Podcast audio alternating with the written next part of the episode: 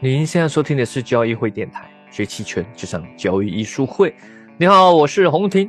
那首先我们来看一下最近的金融市场上期权的行情。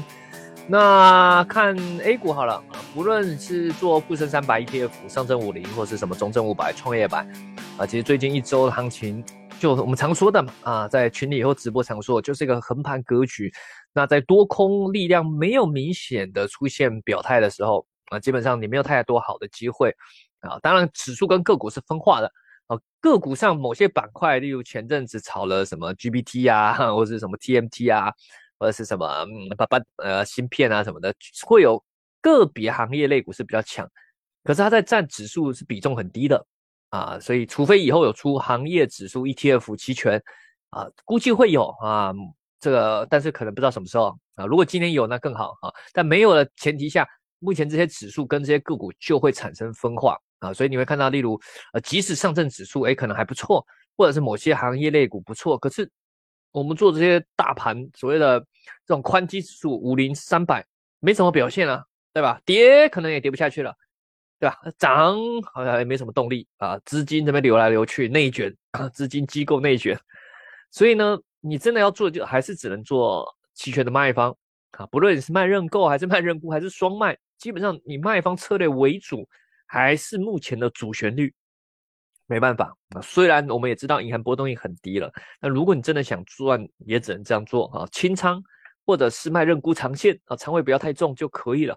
那如果你想做买方，难度比较高啊，除非你短线择时技巧很厉害啊，不然的话你做买方很容易就嗯默默的默默的就亏掉了。啊，这这是买方他的难度啊，期权买方其实机会没有那么多的啊，不要整天都想着 抓一大把啊。如果真的想做，那你就要看的视野比较广阔，对吧？我们也常提到，我们本周直播还特别去聊到了商品啊，商品市场啊，这个商品期货期权啊。我们来看商品期货期权的话，其实啊，最近这算几周啊？最近两两三周吧啊，或或者说最近一个月。啊，其实已经开始部分品种有出现行情了，但它也是分化，已经不像以前，像二零二一、二零二零的时候哦，要把行情来哦，或者二零二二大多头的时候，哇，全部对吧？闭着眼睛买那都是涨，或者是大空头来，去年一波对吧？暴跌起来，我这个闭着眼睛卖，呃，闭着眼睛做空啊，都赚，对吧？那是有共振全市场的一种效应，但现在商品市场也没有这么强烈的共振效应了。的只剩下个别个别的板块啊，例如前阵子我们说的农产品的跌势，对吧？啊啊，或者是最近可能像有一些呃化工上的涨涨势啊，或者是偶尔会有一些呃工业品啊，会有一些涨势啊，那你就可以利用期权，买方还是有机会的啊，在这里面还是有机会。它不像指数 ETF 期权呐，这个没有行情，你买方基本上就很难做，对吧？啊，那我当然也知道大家最喜欢或是新手最能去接触的期权就是买期权，做期权的买方啊，因为你只要付出一笔固定的权利金嘛，啊，亏损有限，对吧？我花一千块买期权，我亏损有限，最多亏一千，可是我有无限的想象空间，我可能可以赚一千变成一万，对不对？还它有爆发力啊，甚至你你。一万块买进去是有可能变五十万，这也是的确在最近的一些行情是有可能的，这的确有可能。但是要还是要强调，期权的买方它的难度是非常高的，还是非常高的。我们一再强调，甚至它比你纯做期货难度还更高。如果你真的要赚赚大钱虽然它看似风险有限啊，但是你要能赚到钱也没有那么容易。那所以很多朋友啊，投资者啊，不论是我们学员还是一般直直播一些观众听众啊，都会问到：对，老师，我就想买期权，那这个期权买方我怎么做才能赚钱？或者说我该选择什么行权价，对吧？这是很多人买期权最容易遇到的问题啊。不论你是做什么期权，你你看到它期权合约这么多，对不对？我们假设就是即使是上证五零好了，五零 ETF，对哇，什么二点六、二点七、二点八，我要选哪一个，对吧？我要选哪一个合约？行权价合约？那如果你看商品更多了啊，例如假设你想做一个呃最近比较火的，像什么 PTA 期权，哇，好多啊，五千四、五千五、五千六到六千二、六千五、六千六都有哈，一整排你怎么选，对吧？这很多投资者都会感觉到困惑。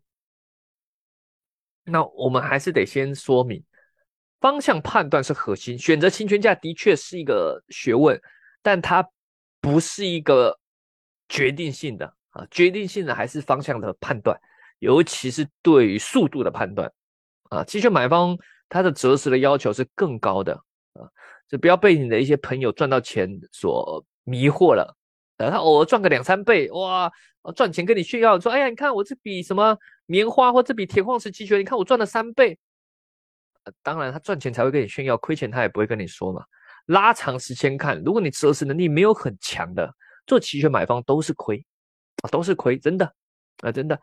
这个这个，但我们还是会想，就会有一种梦想嘛，对，哎呀，这个可以赚好几倍啊。那如果你真的想玩好期权买方，还是可以的啊，不要说啊，好像老师说都是亏，长期都是亏，那我只做卖期权，卖期权你方向择时能力不强，也有可能大亏的。那说来说去好像都要择时，嗯，对，没办法，咱们做金融交易嘛，除非你对手很傻，那你对手不傻的话，大家如果都很强，这择时能力还是得要的啊。虽然我们尽量利用期权的一些策略，降低择时的这种这种这种负担。啊，但还是多多少少是需要的。真的，你金融交易做到最后，不可，除非你真的做所谓的无风险套利，真正的无风险。很多什么套利对冲，它不是无风险的，做多一个做空一个。如果没有真正严格金融的逻辑去可以达到无风险化，很多这种统计套利啊，你以为短时间之内看起来很顺啊，一两年能赚钱，突然整个格局一转变，会亏死你的，你亏了都不知道为什么，甚至。你两前面两年赚的钱的这种经验，会导致你最后大亏，因为你沉迷在过去的成功的经验，尤其是做统计套利的啊，没有严格的无风险逻辑的情况下，啊，也很可能犯大错的。那 回到这里，你真的想做期权买方，那我们通常推荐学员要有一些方法，你要去判断市场的趋势啊，但每个人不同方法嘛，啊，那如果你是跟我们学的，好像 Jack 老师他有 K 线课程嘛。啊，那就是非常好用的工具啊！我个人觉得它是能帮助一般投资者在金融市场的价格博弈里去做到判气势之转折定多空，很重要。尤其是期权的买方，判气势是非常的重要啊！那你买方真的能赚大钱？专业术语上我们会说，因为它利用到伽马，什么 vega，对吧？伽马越大，方向的爆发力越强；vega 越大，隐含波动力造成你助攻的这个能力也越强。啊，说白了，这个专你可能听不懂，就是一些嗯期权的一些希腊字母啊，但说白就在于说期权能帮助你加速获利了啊，不然你怎么可能赚几十倍、二十倍？除了杠杆以外，它本身的加速度啊，权力金的爆发力、加速度是有起到很大的作用啊。但是呢，这个伽马贝嘎什么越大，这个有时候也比较虚啦啊。你如果真的去看的话。这些爆发力啊，它也是一个比较难判断的啊，因为爆发力也有爆发力的爆发力啊。怎么说？例如你去买期权，假设我们刚才选说，哎，选择期权价合约，啊，老师说伽马越大爆发力越强，贝嘎越大爆发力越强。你去期权软件上去找，这两个最大就是在平值，可是平值不一定一直是爆发力最强的。首先，伽马和贝嘎数值不是固定的，加速度也有它的加速度。例如你说，哎，平值伽马最大，好了，你就买平值，可是它加速一下，它就不是平值啦，对吧？例如买个认购期权，你买的平值啊，首先平值平值就是靠近标的的那个期权合约啊。假设我们以以以大家比较熟悉 ETF 好了哈，嗯，假设上证五零好了，上证五零 ETF 期权，你买，假设现在上证五零是二点六五，二点六五，那在二点六五的认购期权和认沽期权，它就叫平值期权。啊，跟标的价格很近的那个期权合约就是平值期权。平值期权它的伽马爆发力越强，就是在方向上的加速度，它瞬间会帮助你赚得很快。可是你一涨上去，例如你买二点六五的认购期权，啊，五零 ETF，那五零 ETF 一上涨，从二点六五涨到二点七了，那你原本那个二点六五的认购期权，它就不是平值了，它就变成实值了，对吧？那变成实值期权，它的加速度，它的伽马就变小了，它加速度下降了。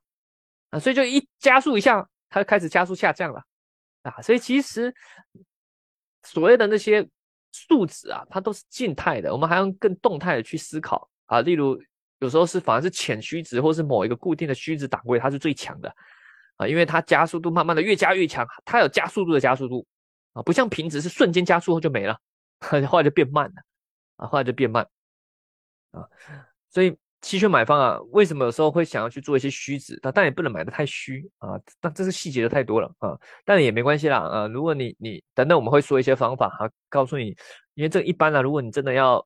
我们要讲的话，可能实战课程也要讲好几个小时哈。但我们等等会几个通则啦，呃，有几个框架可以帮助你去做，呃，买方选择行权价的时候，呃，又会有一些准则啊。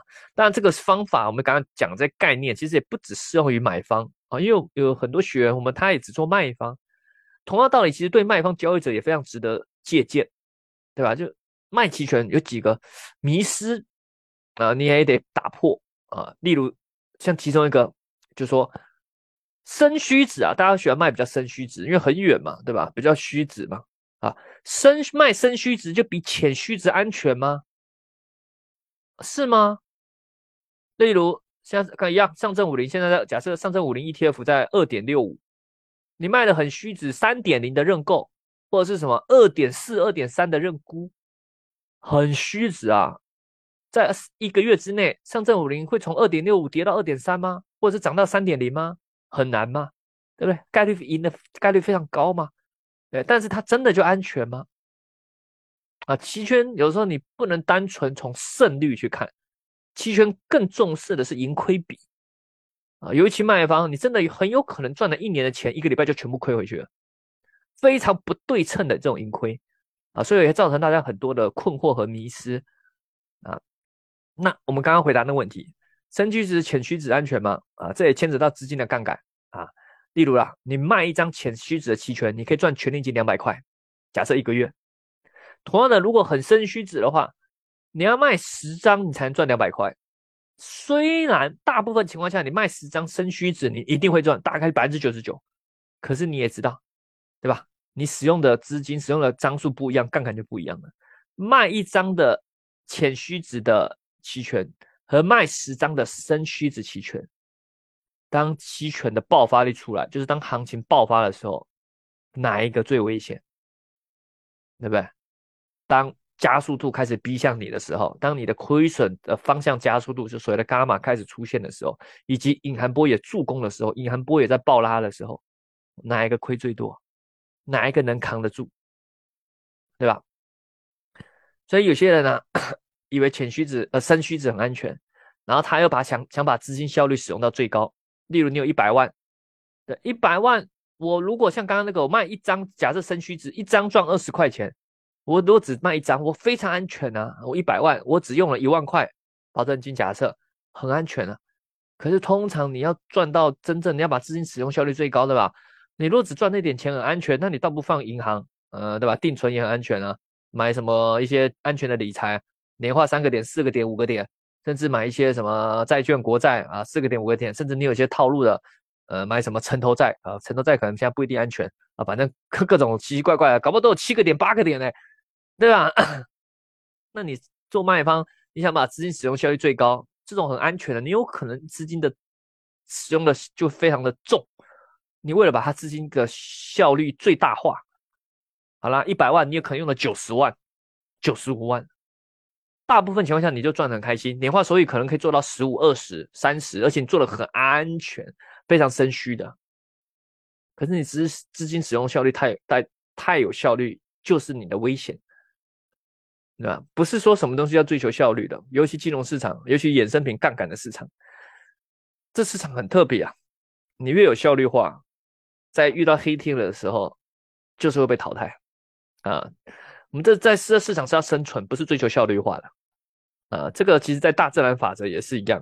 你会看到有些大自然法则，你会觉得这是多余的，为什么它没有被大自然淘汰？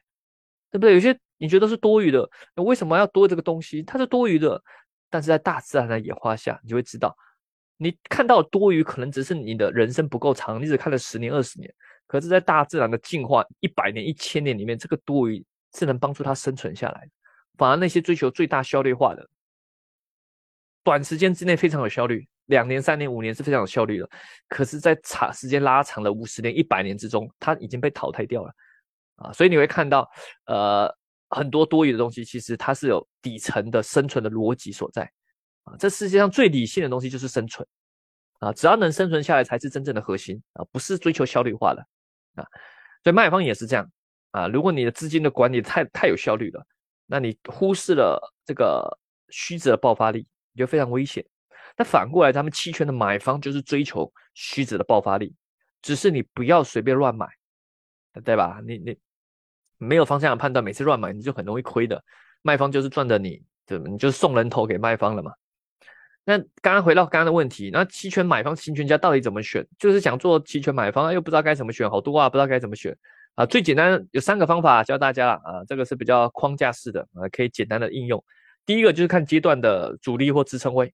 啊，对吧？例如，你觉得，例如，嗯，我们看一样啊，还还是举例上证五零 ETF 好了。那你就觉得，哎呀，这个现在二点六五、二点八就是一个关键的压力位，对吧？那你就最多你就买到二点八的认购期权嘛，对吧？你可以你用这种方法去选，啊，是比较种粗糙式的方式，是可以的。再来还有啊，还有一种方式就是说，哎，你可以比较随意啊，例如像像刚刚商品期权。哎，我也不知道。例如，假设像刚刚的 PTA 期权，好了，哎，我也不知道接下来会涨去哪里啊，对不对？现在在五千九哦，六千，那到底是买六千一、六千二、六千三、六千四、六千五？到底买哪一个看涨期权？尤其有些品种它是创新高了，上面根本不知道哪里是压力位啊，怎么办？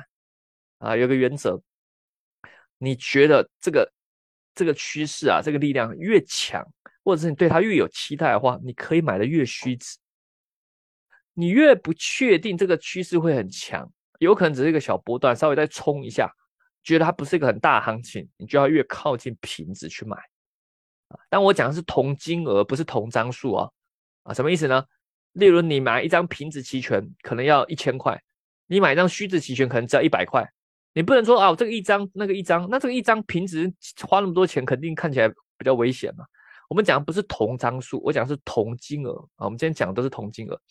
所以，例如一千块，你平值只能买一张嘛？啊，因为比比较保守，不确定它行情多大。可你买比较虚值一百块了，你可以买十张，有没有？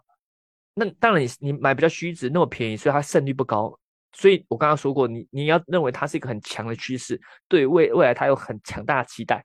所以在同金额下，你买的越虚值，你赌的爆发力是越大的，但你胜率会比较低。那你有可能说，老师，我又不知道。怎么支撑压力？我技术分析也不懂。那你说它会涨多远？我也不知道啊。我只感觉会涨，我我不知道它有多有爆发力吧，对吧？我这我怎么我又没有内线，我我也不知道它涨去哪里。好了，那你什么都不知道，最通则的方法，我也每次告诉学员，不用搞那么复杂，你就买平值附近的啊，你就买平值附近的期权啊。方向对，大大部分都能肯定都能赚，亏这这里不会让你什么什么看对方向亏钱啊，比较难呐。啊，所以你就盘平值附近是一种比较中庸的做法啊。但咱们做期权买方啊，我们个人还有我们团队是非常喜欢做大行情的，要把握大趋势的。可是你要把握这种大趋势啊，就就还是得有做取舍的。你要小了就没有大的，要大了就没有小的。什么意思呢？就如果想做大行情，很多小行情你就得舍弃掉。比如在这小行情中，你可能没赚钱，而是原本赚一点又吐回去了。因为你止盈会止的比较慢，因为你要大行情，甚至你买的比较虚值，行情刚开始涨，你有赚一点，可是那不够。我们刚说过，刚刚说过要加速度，对吧？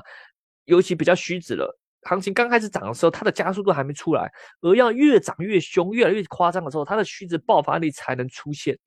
可是不是每一次行情都是大行情啊，对吧？如果天天大行情，那这个市场不用玩了嘛？谁要谁要当当你的对手方？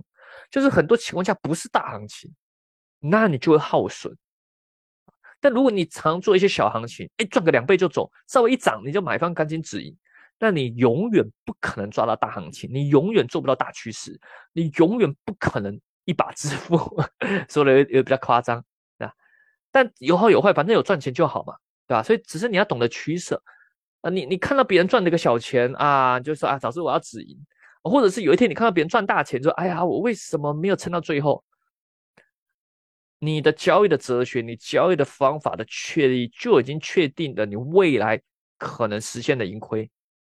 还是那句话，要小就没有大的，你要大的就没有小的，看你要做哪一种啊。但我个人做期权买方，我就是倾向于做大趋势、大行情的啊。这种小行情，呃的耗损啊，呃，哎呀，太慢止盈什么的，我们会利用一些策略开始做一些呃降低它耗损。例如说，哎，可以转变成价差，或者是平常做一点卖方策略去弥补它。但是我们要的是大行情，因为期权买方的不对称就是要在大行情中展现，而且也只有在大行情中可以把犯错的卖方一把就清出局的。不然在大部分情况下，因为我们也会做卖方，大部分行情下卖方都是有优势的，卖方都是能大部分是能赚钱的，买方是非常的不利。而你在大行情中如果还不能把握，你平常又都被他打好玩的，好不容易给你机会了，你又不好好给，你又不好好的削一把，那你长期做肯定亏了，对吧？大行情中，你又没没没有真正赚到钱，赚那么一点小钱，然后平常的这个行情，横盘行情、小格局行情，那你的时间的耗损，对吧？你都补不回来了啊！但有时候也不用做这么极端，你可以分批止盈啊，对不对？嗯，行情起来就分批止盈嘛，对吧？例如像最近这这一波，呃，PTA 啊，我们也分批止盈啊，对不对？啊，甚至有时候，哎，隐含波很高了，我们继续买方切换成期货呀，对不对？这策略很多啊，或甚至哎。持续上涨，隐含波很高了，那我们可以卖卖认认沽嘛，卖看跌期权呢，赚点小钱，但是也 OK 嘛，对吧？那前面的爆发力它可以继续涨，那我们就不再加仓了嘛。那因为在隐含波很高的时候，你去加仓买期权其实比较不利啦，对吧？那那那你如果要止盈，你也可以分批嘛。哎，我先把呃这个涨一段呢，实质期权不怕时间耗损，我可以留着。比较虚值期权，哎，瞬间隐含波拉起来了，很多权利金的浮盈，我可以先止盈嘛。对不对？所以分批止盈，安慰自己嘛啊！但你要如果要做大行情，我的分批止盈肯定不是不是很快的分批掉啊。例如，假设我有买一百张，可能分批止盈，前面只止盈掉十张、十五张啊，主部位是还是会留着啦啊。只是说先安慰自己说，哎呀，至少有获利了结掉一些哈，不会等到有时候回落啊，这个伤伤害太深对吧？常常会这样，我就说我只要再一根，再给我一根大阳线或是大阴线，我就止盈。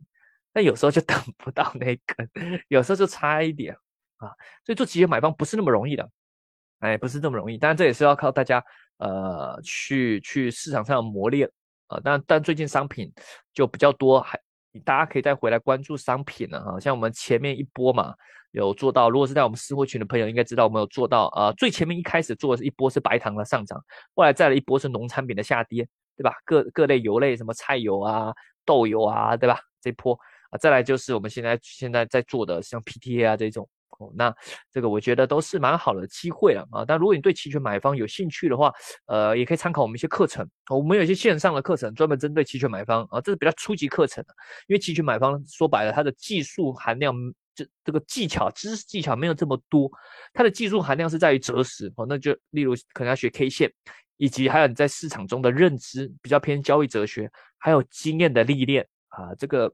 有时候很难很难说明，这是因为这是经验的东西，是让你自己去实践的。那什么时候你觉得哎有有机会有气势可以重仓，哎有时候你觉得不太对，赶紧做一些对冲。这个技巧可以教你，但是当下的判断这这很靠交易者他的主观的判断了啊。那没关系，感兴趣一样都可以找我们的交易会小秘书或小助理，或者是在咱们交易艺术会的微信公众号、视频号上可以去咨询啊，咨询这些课程。哦，当然我们最近推的是期权 Python 的量化课了啊，是学习用 Python 去做量化的分析啊，还有这个量化回测啊，编写一些程序化交易的策略啊，只是针对是期权的策略啊。那感兴趣也可以找我们的人去报名啊。当然，如果你想参加这个，如果你真的很喜欢 Jack 老师或者喜欢我的话啊，想参加期权重建班啊，两天的实战培训，我们目前日日期也差不多要定了，就在五月底吧啊，应该在五月底的那个周末。哦，两天的期权中间班啊，可以完整的帮助你，不论你是个人投资者，还是机构啊，还是什么企业，我觉得期权这工具应应该都可以帮助到你。尤其你看到嘛，现在越来越多的基金嘛，不只是私募、公募基金也开始学习用衍生品，学习用期权了。啊，所以这个肯定是未来的发展。那呃，我们肯定还是会持续在那边投入啦，不论是我们做资产管理还是做投教啊，我们这是我们的一生的事业，哈哈，还是会去。虽然我们也会做各种奇奇怪怪的业务啦，现在业务线变广嘛，啊，为了经营，但是期权这条路是我们认同，持续的会走下去。也就像我们音频啊，我们这个音频的这个，我们这音频的节目栏位名称叫什么？期权之路嘛，对吧？我们会走得很远，也当然也希望有志同道合，我们可以。陪伴你，我们大家一起走得更远。我们这是非常认同期权对金融市场的重要性的。好了，那如果还想听什么，也欢迎在啊音频下方留言告诉我们啊。你想报名课程或加入我们的私货群啊 VIP 群，也都可以咨询我们的人。喜马拉雅电台私信咨询也都是可以的。好了，我们下期再见喽，拜拜。